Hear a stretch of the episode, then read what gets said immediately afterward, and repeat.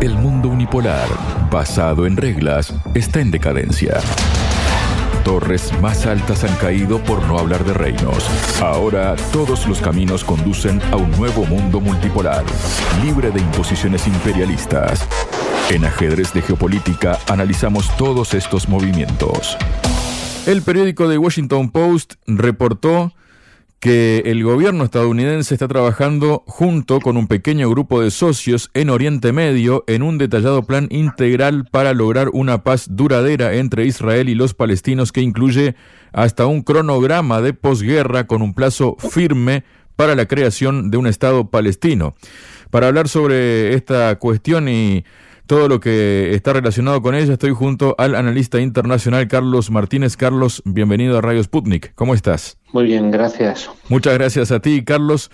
Bueno, según datos del periódico, es decir, del Washington Post, el plan podría ser anunciado en las próximas semanas mientras Estados Unidos, Qatar y Egipto se ocupan de la mediación de las negociaciones para lograr un alto al fuego en la franja de Gaza y la liberación de los rehenes que permanecen en manos de Hamas. Es decir, de los palestinos en manos de Israel no se habla, parece todavía, ¿eh, Carlos? No, ni se habla del general. Parece que todo este conflicto no deja de ser conflicto colonial, un conflicto profundamente racista porque como tú dices los propios sionistas, la vida de un israelí vale más, no diría que uno de que un 100 palestinos, sino la que mil palestinos, ¿no? Que siempre un doble rasero impresionante. Y lo que curioso también es cuando se habla de intercambio de prisioneros, según los medios, hay una parte rehenes y lo otro son prisioneros, ¿no? Pero prisioneros, ¿por qué? ¿Por qué niños, mujeres, civiles en manos de Israel? Nadie se pregunta ese tipo de cosas, porque además hay que tener en cuenta que Israel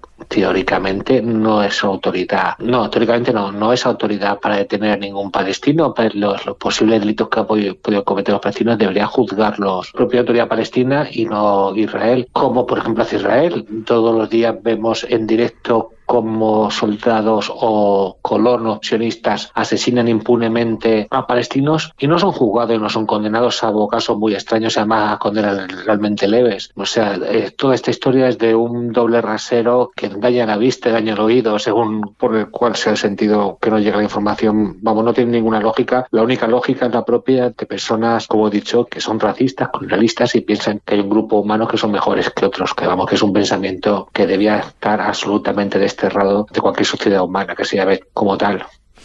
Carlos, eh, funcionarios estadounidenses y árabes comentaron al Washington Post que un alto al fuego inicial que se prevé que se prolongue por al menos seis semanas daría tiempo para hacer público el plan conseguir apoyo adicional y dar los primeros pasos hacia su implementación, incluida la formación de un gobierno provisional palestino. Es decir, aquí nos están diciendo dos cosas, ¿no? Primero que nada que Palestina no forma parte de las negociaciones, no integra, ¿no? Las negociaciones están negociando el futuro de Palestina sin Palestina, pero además ya directamente le van a dictar cuál tiene que ser el gobierno provisional, ¿no? Es decir, uno puede pensar que podría ser un gobierno títere. ¿Qué te parece todo esto? Primero hay que recordar que jamás, que ahora todos los medios occidentales dicen que son una organización terrorista, cuando objetivamente no lo es, hay que recordar que jamás ganó las elecciones en, la Franja de Gaza. Es una opción política islamista que no es la mía, es una opción política legítima islamista como es teocrático el Estado de Israel. Hay que recordar que Israel tiene unas normas muy curiosas para dar o no dar una nacionalidad que se basan en la pertenencia a una fe religiosa, es decir, que no está en Israel para dar elecciones sobre política y laicismo a Hamas. No. Entonces, Hamas ganó las elecciones y una ruptura en lo que era el incipiente Estado palestino entre Cisjordania, en el cual gobierna el OLP, la autoridad palestina, reconocida internacionalmente, incluso estuvo reconocida por Israel, y la Franja de Gaza, donde ganó las elecciones Hamas. O sea, el gobierno de Hamas era un gobierno democrático, mm, otra cosa que no guste pero era un gobierno democrático. De manera que si volviera a, reconstruir la autoridad palestina o un Estado palestino, pues habría que contar con la opinión de los palestinos. Y la opinión de los palestinos es que hay muchos palestinos que votan a Hamas y votan a Hamas y apoyan a Hamas. Yo creo que habrá quien apoyará su política de corte islamista, pero lo que es evidente es que votan mucho a Hamas porque ha sido la formación política que más directamente se ha enfrentado con el ocupante israelí. Y eso también hay que tenerlo en cuenta. No se puede enviar todo este tipo de cosas y acabar directamente como hacen los medios de comunicación, hablando que es un terrorista y que poner un, gobierno un gobierno legítimo, que el gobierno legítimo será, por supuesto, el que diga Estados Unidos, pero de luego no será un gobierno democrático. Carlos, Aparentemente, según se informa, el plan contempla pasos como la retirada de muchas, sino todas, las comunidades de colonos de Cisjordania, hay que ver si eso es posible, el establecimiento de la capital palestina en Jerusalén Este, la reconstrucción de Gaza y acuerdos de seguridad y gestión de Cisjordania y Gaza juntas. Se espera que a Israel le ofrezcan garantías de seguridad específicas y una normalización de lazos con Arabia Saudí y otros países árabes, además de Estados Unidos, Qatar y Egipto. En la planificación de la posguerra Gaza-Tí también participan Jordania, Arabia Saudí y Emiratos Árabes Unidos. Sin embargo, la ofensiva israelí contra la ciudad palestina de Rafah podría tumbar todos los, esfuerzos de paz a largo plazo, dice el medio estadounidense, así como el potencial acuerdo sobre la liberación de rehenes. Hasta ahora, el primer ministro israelí Benjamín Netanyahu no ha dado indicio alguno de estar dispuesto a ceder ni ante las exigencias de Hamas a cambio de la liberación de rehenes, ni en su oposición a la creación de un Estado palestino soberano. El ministro de Finanzas de Israel, Bezalel Smatrich, sí se ha pronunciado respecto a los nuevos reportes, asegurando que Tel Aviv no aceptará este plan de ninguna manera, que en realidad dice que los palestinos merecen una recompensa por la terrible masacre del 7 de octubre. Un Estado palestino con Jerusalén como capital. Un Estado palestino es una amenaza existencial para el Estado de Israel, enfatizó. Mientras el ministro de Seguridad Nacional israelí Ben Gvir siguió la misma retórica, declarando que 1.400 personas son asesinadas y el mundo quiere darles un Estado, cosa que, según aseveró, no va a pasar. Gibrir se abstuvo de apreciar de igual manera la vida de los palestinos y recordar cuántos miles de civiles han muerto en la franja de Gaza por los incesantes ataques de Israel. ¿Qué nos comentas de esto, Carlos? Primero que los 1.400 asesinados habría que ver cuántos lo fueron por Hamas y cuántos lo fueron por el propio ejército sionista y los colonos israelíes. Lo que es evidente es que hay imágenes y las propias declaraciones de las víctimas israelíes así lo dicen, ¿no? Que muchos murieron por disparos indiscriminados del ejército sionista. Eso en primer lugar. En segundo lugar, hay que recordar que el Estado de Israel no respeta las fronteras que le asignaron inicialmente la ONU en esta supresión. Ha crecido y se ha expandido y está ocupó casi toda Palestina, incluida parte gran parte de Cisjordania y también parte de los estados vecinos.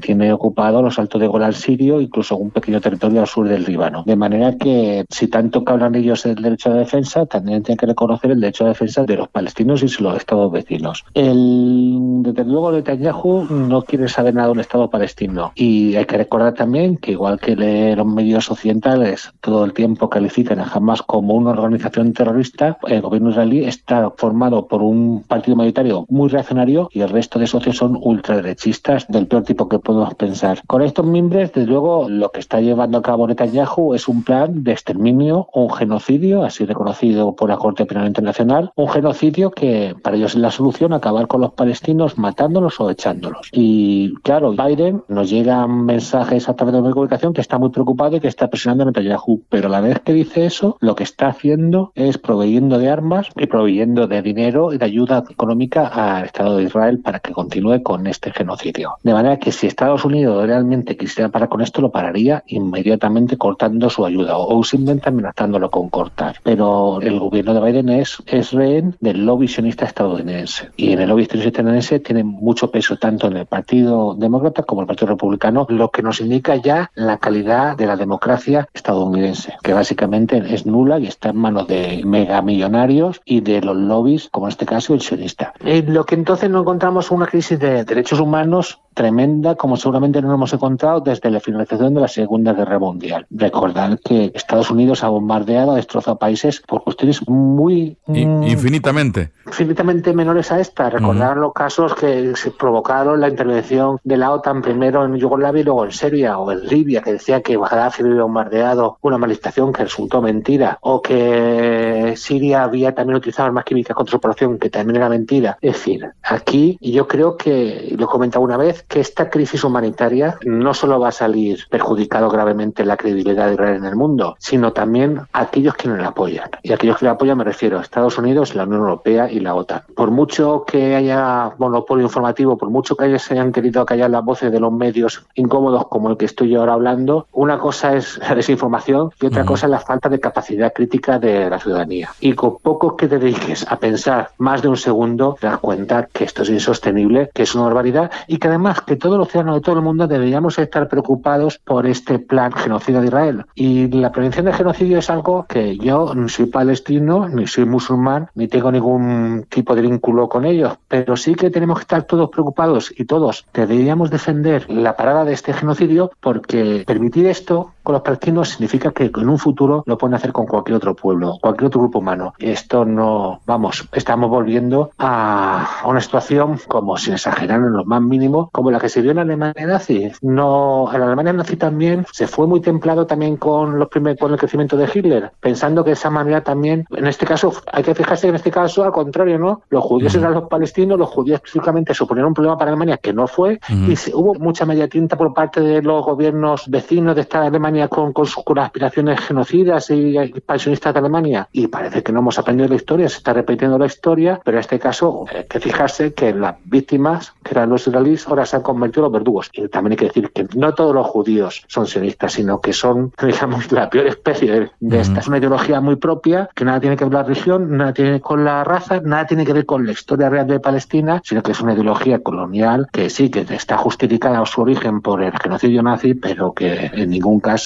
se puede acabar con un grupo humano por mucho que tu grupo humano haya sufrido un genocidio previamente, porque al final te conviertes en aquello que tanto odias, que es en, un verdugo.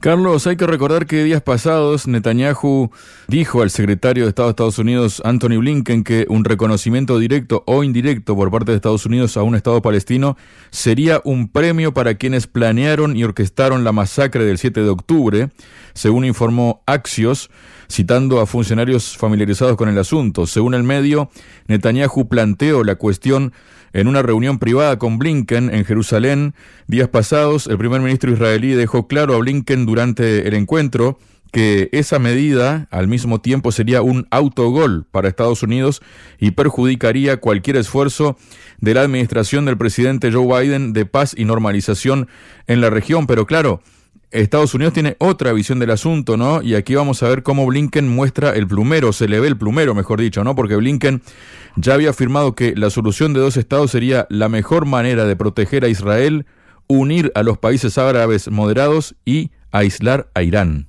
Blinken lo tiene muy difícil. Lo tiene muy difícil porque históricamente los países árabes de aquella región han estado divididos alrededor de dos grandes potencias regionales como son Arabia Saudita e Irán. Pero gracias a la mediación china, lo que eran antiguos enemigos reconciliables, ahora en lo económico son socios, colaboran son, y en lo político pues ya no son los enemigos, los enemigos reconciliables que conocíamos. Se han establecido relaciones diplomáticas entre Irán y Arabia Saudita y todos los países del entorno que antes estaban también en su pequeño conflicto en Yemen, se acabó ese conflicto y todos están en contra de, por supuesto, como no podía ser de otra forma, en contra del genocidio cometido por Israel. Lo que pasa es que sí que es verdad que no es el grado de oposición de Arabia Saudita que el de Irán, pero ambos gobiernos están en contra de esta masacre que se está cometiendo en Gaza. De forma que ahora que Estados Unidos está perdiendo esa influencia en la región, no creo que consiga que vuelva a existir, se abrirse este conflicto entre teóricamente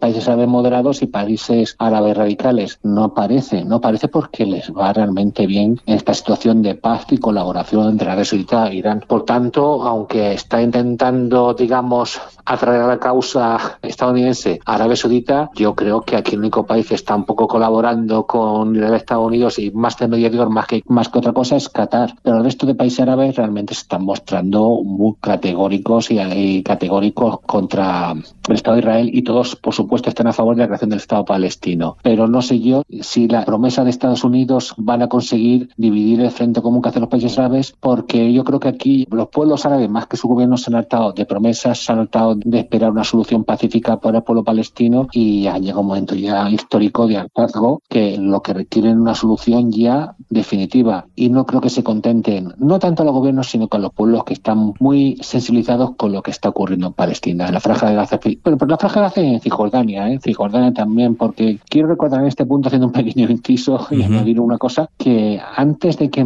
jamás contraatacara desde la Franja Gaza, era el año que más civiles había asesinado el Estado de Israel, aprovechándose la existencia de otro conflicto, básicamente Ucrania. Era el año que más niños había matado Israel, aprovechando este silencio mediático. Y todos estos palestinos asesinados y todos estos niños asesinados durante el año pasado en Israel, antes del comienzo del conflicto con Gaza, fueron en Cisjordania, que en Cisjordania hay que recordar que no existe jamás. Que lo que ha llegado a un punto de no retorno y yo creo que lo que demandan todo el mundo, pero especialmente los pueblos árabes, es una solución definitiva y real. Y no haya promesas y no haya estado eh, autoridades sin poder real sobre su territorio y sobre todo lo que requieren que los pocos territorios palestinos que le quedan estén libres de tropas israelíes que son los que cometen asesinatos brutales día a día como lo estamos viviendo todos y que son de todo innegables. Carlos, luego tenemos unas palabras que ha pronunciado el secretario general adjunto de Asuntos Humanitarios y coordinador del socorro de emergencia de la ONU, Martin Griffith,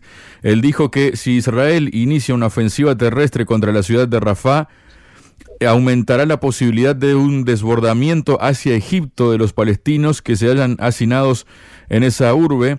Y en este sentido, ¿no? Y como dos noticias juntas se entienden mejor, ¿no? Egipto eh, paralelamente está construyendo un recinto amurallado para albergar a refugiados palestinos en el desierto del Sinaí, cerca de la frontera con la franja de Gaza, ante el peor escenario, esto entre comillas, de la inminente ofensiva terrestre de las fuerzas israelíes contra la ciudad de Rafah y el consecuente gran éxodo de la población del enclave, según informa The Wall Street Journal, que cita a funcionarios del país árabe.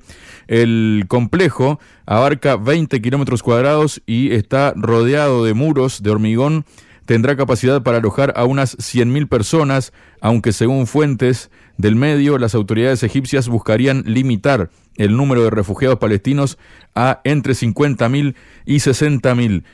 Esto, ¿qué nos dice sobre la actitud de Egipto, Carlos? Egipto, que firmó un tratado de paz con Israel para recuperar Sinaí, este genocidio la está poniendo en una situación muy complicada. Imaginémonos que, lógicamente, Egipto, su gobierno, su pueblo, su gente, todo Egipto, quiere una Palestina libre y fuera de las manos de Israel y que su gente pueda vivir en paz y, y dignamente. Y, por otro lado, está la entidad sionista, autoproclamada como Israel, que está empujando a dos millones de personas contra Egipto. Claro, Egipto no quiere, ni los, ni los palestinos quieren que sean expulsados de su tierra, pero puede dársela, como estás comentando, puede darse la circunstancia y se está dando, de hecho, que el ejército israelí, tras acumular a todos los civiles al lado de la frontera, empieza a atacar a estos civiles de manera que no tengan otra opción vital nada más que cruzar la frontera o huir. Y desde luego Egipto se está preparando para ese peor escenario, pero eso además de las circunstancias humanitarias, este enorme número de refugiados, inmigración, lo que va a poner en una situación muy comprometida es a Egipto. Ya hemos comentado que sería una ruptura de, los acuerdos de Camp David, de los acuerdos de paz entre Egipto y Israel, que Israel ocupará atacar a la frontera y de manera que empujar a, a las masas de población palestina a Egipto. Y esto pues tiene implicaciones tremendas porque si Egipto hasta ahora, digamos, ha tenido una posición también templada ante el genocidio palestino, la verdad que esta acción Israel para empujar los refugiados palestinos hacia su territorio supondrá, supondrá ruptura del acuerdo de paz y, dejarán de ser vecinos, buenos vecinos, tener una relación, digamos, normalizada y, y luego enfrentaremos un escenario que no lo podemos imaginar, un escenario que cualquier político razonable no lo cometería nunca, porque ya sabemos que Israel tiene conflicto con Palestina, pero también tiene conflicto con Siria, tiene conflicto con Libia, y lo único que le faltaba, digamos, es enfrentarse también militarmente con Egipto. Pero como tienen el apoyo de facto e incondicional de Estados Unidos, pues el gobierno ultraderechista de Netanyahu seguramente no le importa esta nueva enemistad, abrir un nuevo conflicto en su frontera del sur. Me parece de loco, pero la verdad que el gobierno de Netanyahu no podemos esperar cualquier cosa. Muchas gracias, Carlos. A ti. Sputnik. Contamos lo que otros callan.